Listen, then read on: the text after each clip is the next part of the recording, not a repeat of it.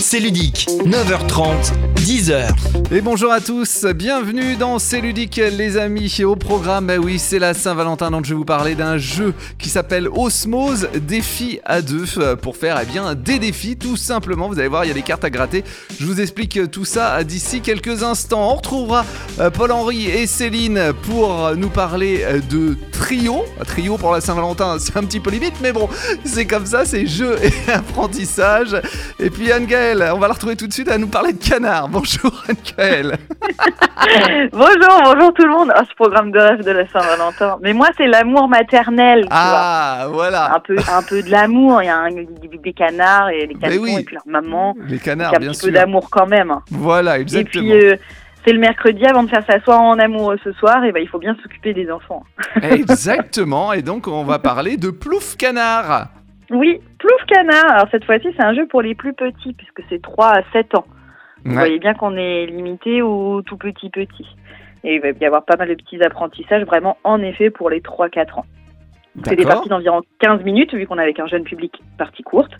1 à 4 joueurs. Donc l'enfant peut jouer tout seul après. S'il a fait quelques parties avec maman, papa ou tonton, tata, peu importe, eh bien il peut essayer de jouer tout seul. Et bien en fait dans ce jeu, il va falloir se dépêcher d'emmener tous les canards jusqu'à la mare avant que le soleil ne se cache derrière les nuages. Mhm. Alors, on va jouer dans la boîte pour que vous vous représentiez un petit peu avant que je vous explique les règles. On va poser un plateau sur la boîte et il va y avoir une mare qui va euh, glisser. Donc au début, il va y avoir qu'un seul petit emplacement. Ouais. Et puis dès qu'il y aura un canard sur cet emplacement, on va avancer le petit plateau qui va glisser en fait dans la boîte pour faire apparaître un deuxième trou pour qu'un autre canard vienne. Vous savez, comme les petits canards, ils sont toujours euh, à la queue leu ils vont euh, dans l'eau euh, les uns derrière les autres. Bah, c'est un peu cette idée-là. D'accord. Les canards, ils vont aller vrai. dans la mare, qui est au milieu du plateau, les uns derrière les autres. Et les canetons, ils sont toujours derrière qui? Maman canard. Maman canard. Donc c'est un jeu où maman canard va devoir être devant, la première à rejoindre la mare. Et les petits canetons, les trois petits canetons vont devoir suivre. Mais que se passe-t-il va- si les petits canetons ils dépassent maman canard? Maintenant, ils n'ont pas le droit de Ah, dépasser ils ont maman canard. C'est bah toujours oui. maman canard qui, qui doit être devant. Là, je vous explique dans les règles juste après, mais il y a une dernière chose sur la mise en place, c'est qu'on va mettre sur le côté du plateau un arc-en-ciel avec un soleil dessus. Donc au début, le soleil, il brille, super. Sauf qu'en fait, au bout de l'arc-en-ciel, on voit qu'il y a un nuage. Donc il va falloir Ah. vite rejoindre la mare avant que le soleil ne soit derrière les nuages. Parce qu'après, on n'a plus très envie de se baigner quand il Bah a oui. le soleil. S'il fait pas beau, c'est pas cool. Exactement. Alors pour la mise en place, on va voir qu'il y a, le plateau, donc euh, qu'on joue dans la boîte, hein. et puis on va mettre en fait des petites tuiles qui vont avoir des formes rondes, carrées et triangles à respecter. Et ces tuiles, elles vont être recto verso. Soit on va avoir euh, des petits dessins très simples, hein, on croirait des dessins que n'importe qui pourrait faire. hein. La cerise, on a euh, deux ronds et puis c'est relié par un espèce de V. Enfin voilà, du dessin très basique. Soit plutôt de couleur vert bleu, soit plutôt de couleur jaune, et ça va permettre en fait de faire durer la, la partie. C'est-à-dire qu'au tout départ, on va pas jouer avec la couleur jaune qui peut faire durer un peu plus longtemps les parties. On va jouer avec l'autre couleur. D'accord. Donc on place ces petits éléments et puis on met euh, maman canard et ses trois canetons derrière elle euh, au tout début près de la petite maison et ils vont devoir essayer d'avancer sur le chemin. Pour pouvoir avancer sur le chemin, ils vont avoir un dé. Les enfants vont jouer, on va jouer chacun notre tour. hein. C'est un jeu coopératif. Mhm. On va euh, lancer le dé et en fonction de ce qui donne, donne le dé, on va voir ce qui se passe. Donc on va avoir soit les cerises et les fleurs ou les champignons qui vont nous permettre de déplacer un de nos pions au choix vers la prochaine tuile comme ça. C'est-à-dire que si je suis sur une tuile fleur, ça peu importe, et que je lance et que j'ai une cerise, et ben je pourrai avancer euh, un de mes personnages jusqu'à la prochaine tuile cerise qui est sur son chemin. En sachant que s'il y a quelqu'un qui était sur la tuile cerise, il ira un petit peu plus loin. Mais la règle à respecter, c'est que les canetons ne doivent jamais dépasser Maman, Maman canard. canard. exactement. Oui, je suis Et bien. donc, eh, super, bravo. Tu vas pouvoir jouer à un jeu 3-7 ans. Ouais, cool. Donc on va devoir faire avancer maman canard. Il y a trois autres faces sur le dé, vu que c'est un dé de six faces. Il va y avoir la flèche, où on avance le canard de notre choix d'une seule case cette fois. On va avoir le- la petite face un peu coquine avec le ver de terre, puisque forcément un canard qui voit un ver de terre ne joue pas et passe son temps à manger le, le ver de terre, donc c'est un passe ton tour. Et enfin, la face soleil, puisque dit jeu, dit jeu coopératif dit forcément qu'à un moment donné quelque chose va se passer, c'est la face soleil. On va déplacer le soleil sur la droite, sur l'arc-en-ciel, et petit à petit, bah, il va se déplacer. Il y a sept sections, donc sept couleurs, et puis il va se déplacer au fur et à mesure. Et notre objectif va être d'emmener Maman Canard et ses canetons jusqu'à la mare avant que le soleil ne soit derrière les nuages. Eh ben oui, sinon ils peuvent pas se baigner, il fera trop nuit, ils auront trop peur les petits canards. Ah, c'est ça, puis après il fait froid, Bah oui. euh, voilà, ils sont tout petits, il faut bien s'occuper d'eux. Alors je vous ai quand même pas dit, mais c'est un jeu de Luca Bellini et Luca Borsa. C'est euh, illustré par Gediminas Akelaitis et c'est édité chez Gigamic. Très bien. Une très belle édition, trop mignon. Merci beaucoup, Angel. Euh, tiens, euh, je vais présenter Osmose défi à deux. Est-ce que tu as fait un défi à deux? Est-ce que tu as gratté une petite carte? Oui, on en a gratté une. Et alors, dis-moi, raconte-moi. Je suis pas sûre qu'on va le faire. Ah bon? Alors, c'est quoi? Dis-moi. Euh, alors, en fait, c'est Sébastien en plus qui a choisi. Je savais, j'aurais pas dû le laisser choisir. Ouais, Et euh, c'était une carte sur deux mois. d'accord. Et en fait, il faut qu'on installe l'application Duolingo chacun, qu'on choisisse une langue, la même, Ouais. et qu'on voit qui est-ce qui fait le plus de progrès en deux mois. Ah oui, d'accord, ok. Alors c'est super sympa. hein. Moi je trouve que l'idée est oui. bien est bien trouvée. Ça, ça met, euh, ça change un petit peu le quotidien, etc. Après, on n'est pas des gens qui aiment beaucoup euh, passer du temps sur ce genre d'application, Mais mais, oui. pourquoi pas Ça permet de, de changer un peu son confort de vie, son train-train quotidien et de, de booster un peu. Donc pourquoi pas on va en essayer d'autres. t'as prévu quoi pour la Saint-Valentin ce soir? Eh bien, je pense qu'on va jouer à des jeux, mais des jeux agressifs. Nous, on n'est pas euh, coopératif love love, tu vois. Ah ouais, ça. Ça va être un plateau de sushi et un bon jeu type euh, Dracula Ah euh, ouais, versus. Van Helsing, tu vois. Ok, très très bien. Merci beaucoup Anne-Gaëlle. Euh, je sais pas s'il y a encore une émission la semaine prochaine puisque tout le monde sera un petit peu sur la route euh, direction, direction le festival de Cannes. Donc Exactement. on verra ça. Merci et très bonne semaine. Merci, tiens, j'ai mon petit carton qui arrive. Bonne semaine à tous et à bientôt. Salut. En famille ou avec des amis, c'est ludique, c'est l'heure de jouer. À l'occasion de la Saint-Valentin, la fête des amoureux, je vous propose un jeu à deux, mais pas n'importe quel jeu. hein. Aujourd'hui, on oublie la stratégie et place au défi avec Osmose Défi à deux, un jeu de Ben et JB édité par ATM Gaming. Alors attention, hein, c'est à partir de 16 ans. Osmose Défi à deux est un jeu de cartes, mais pas n'importe quelle carte. hein. Ce sont des cartes à gratter. Alors ce n'est pas la FDJ, la Française des Jeux, vous n'allez pas être millionnaire, mais vous allez passer un bon moment avec votre partenaire et c'est bien là l'essentiel. Dans la boîte, vous avez 120 cartes. Donc vous avez hein, quand même un petit peu de temps euh, devant vous avant de faire tous ces défis. Mais alors comment on joue? Bah rien de plus simple. Vous sélectionnez une carte qui correspond au moment de la journée et à l'endroit où vous êtes, le temps que ça va prendre et combien ça va vous coûter. Oui, vérifiez quand même hein, s'il y a des dépenses. Tout est indiqué sur la carte par des petits euh, pictos. L'icône de gauche vous indique le lieu, ensuite le moment de la journée, la durée, puis le prix hein, qui va de gratuit à un certain nombre d'euros. Vous grattez ensuite le verso de la carte et vous suivez les indications. Alors il y a six types de défis. Je t'emmène au vent, sortez découvrir le monde avec un autre regard. Home Sweet Home, des activités à faire à la maison qui changent de l'ordinaire. Amour Food, cuisiner, mais vraiment pas comme d'habitude. Caritatif, des défis à partager avec ceux qui en ont le plus besoin. Le double dette, des plans à 4, mais pas comme vous l'imaginez. Graines de sportif, vous l'avez compris, bah là vous allez faire un petit peu de sport. Alors voici un exemple et pour éviter de vous spoiler, je vais vous prendre un des exemples du site internet. Alors voici un défi Home Sweet Home, une soirée souvenir. Passez la soirée à regarder des dessins animés préférés de votre enfance en mangeant des bonbons ou du popcorn et changer ensuite les souvenirs que cela vous a évoqués dans le contexte que vous les aviez vus. Ah, je me souviens forcément, on va regarder les Chevaliers du Zodiaque, Dragon Ball Z, Olive et Tom, mais ça va être chouette. but Bon, il y aura aussi d'autres dessins animés parce que forcément, peut-être que ma femme n'aimera pas ce style de dessin animé.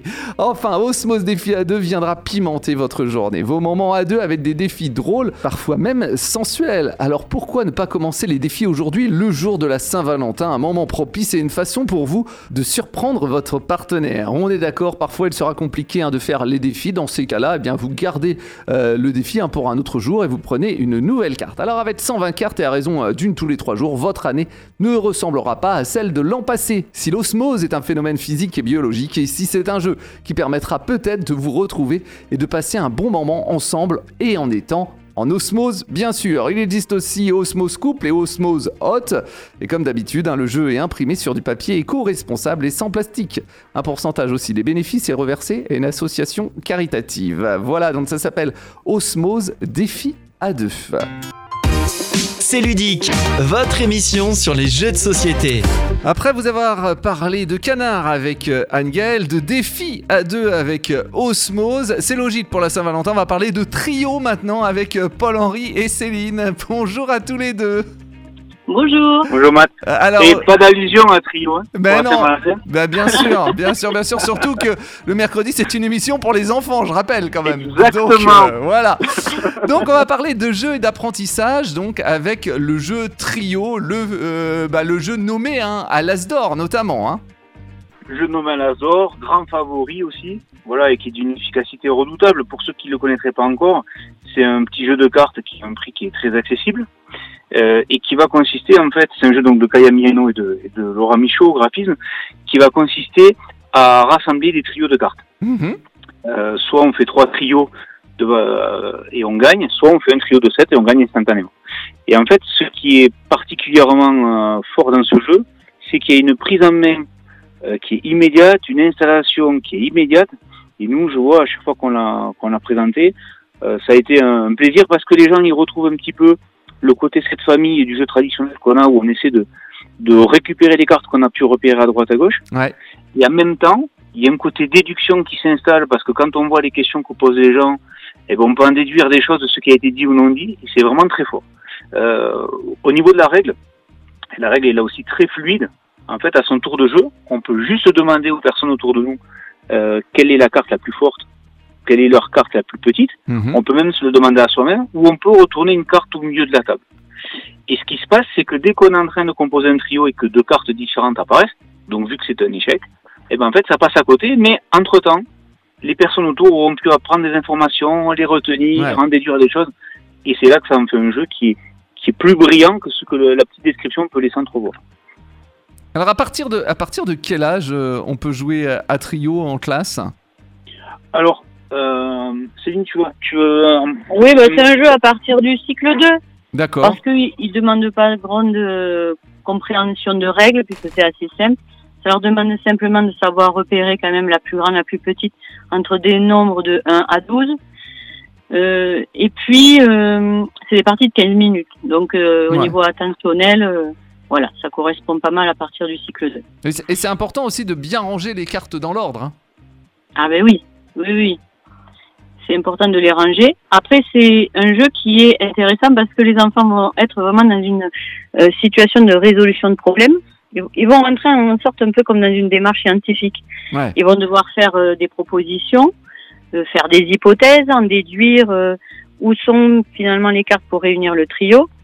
Donc il y a cette sorte d'analyse et de déduction. Et puis la, la part importante du jeu, ça reste quand même la mémorisation. Alors, la mémorisation, nous, ça nous intéresse à l'école parce qu'on se pose souvent la question comment on peut aider à faire mémoriser les enfants. Hmm. Et puis, c'est un sujet beaucoup d'actualité. Il y a pas mal d'articles qui sortent sur ça aussi en ce moment. Euh, il faut savoir que la mémoire, elle se divise euh, en différentes mémoires.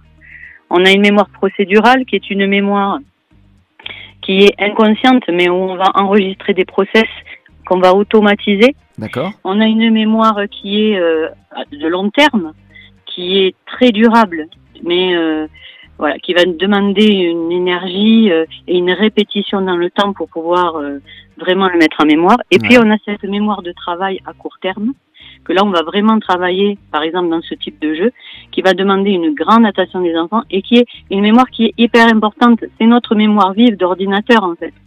Et en classe, on va vraiment la solliciter tout le temps. Dans le jeu, euh, l'enfant il va devoir gérer euh, la connaissance de la règle, demander à l'un à l'autre, mais en même temps mémoriser où se trouve la carte, etc. Ouais. Donc tout ça dans un temps très court. Donc ça demande une grande attention. C'est un jeu qui est sympathique, mais qui demande quand même une grande attention. Et ce que je trouve vraiment sympa avec ce jeu, c'est que les élèves, euh, quand on leur parle jeu de mémoire, tu vois, ça les emballe pas forcément. Ouais. Ils vont se dire En on va fait, faire un memory. euh, Ouais, c'est ça. Au début, tu te dis bon, on va faire, on nous parle d'un jeu d'ambiance. En fait, il faut mémoriser des cartes. Mais en fait, il se passe bien, il se, pa- il se passe vraiment autre chose parce que euh, nous, par exemple, les élèves qu'on a en classe, ce qui est chouette, c'est qu'ils n'ont pas d'encombrement mental pour retenir cette règle qui est très très simple. Ouais. Donc en fait, ils peuvent vraiment prendre plaisir à être dans de la déduction en se disant que les règles sont très simples. Et tu vois, nous on a eu des discussions, notamment quand on a joué en équipe, où euh, j'ai eu des élèves qui ont dit mais tu vois, j'étais passé le 7 euh, quand il y a eu une échange parce qu'en fait je l'ai mis à l'abri parce que comme c'était ma plus grande carte, on pouvait me le demander. Alors qu'en te le passant, euh, il, il devenait à nouveau protégé. Et je trouve que vraiment, ça permet de prendre du plaisir sur la mémorisation alors que c'est pas forcément ce qui oui. attirer les élèves. Et, euh, et en plus, on peut y jouer aussi en, en équipe. Est-ce que ça apporte quelque chose par rapport justement à jouer en équipe en, en classe? Alors, Céline, tu l'as un petit Alors peu moi, moins fait parce pour les plus plus jeunes, euh, je ne l'ai pas fait. Ouais. Mais toi, tu l'as testé avec Alors, les purins. Moi, là où c'est vraiment intéressant quand tu joues en équipe, c'est que tu as une complicité qui s'installe et tu as aussi ce qui est très à la mode en ce moment en pédagogie, ce qu'on parle de pédagogie explicite. Ouais. Et tu as un débriefing qui se met en place instantanément à la fin de la partie. Alors que tu vois, des fois, à la fin d'un jeu, il faut dire aux enfants, bon, qu'est-ce que vous en avez pensé? Pourquoi ils ont gagné? Mm. Alors que là, en fait, c'est l'équipe qui débriefe de suite en disant, attends, mais quand je t'ai passé ça, tu savais très bien que sa plus grande elle était tombée, donc derrière, il avait ça. Ouais. C'est pour ça que je t'ai donné ça. Et je trouve que ça, c'est, c'est, ça montre une implication des élèves. On a des élèves des fois qui décrochent surtout sur des exercices de mémoire. Ouais. Et moi, ils ont été hyper mobilisés par trio.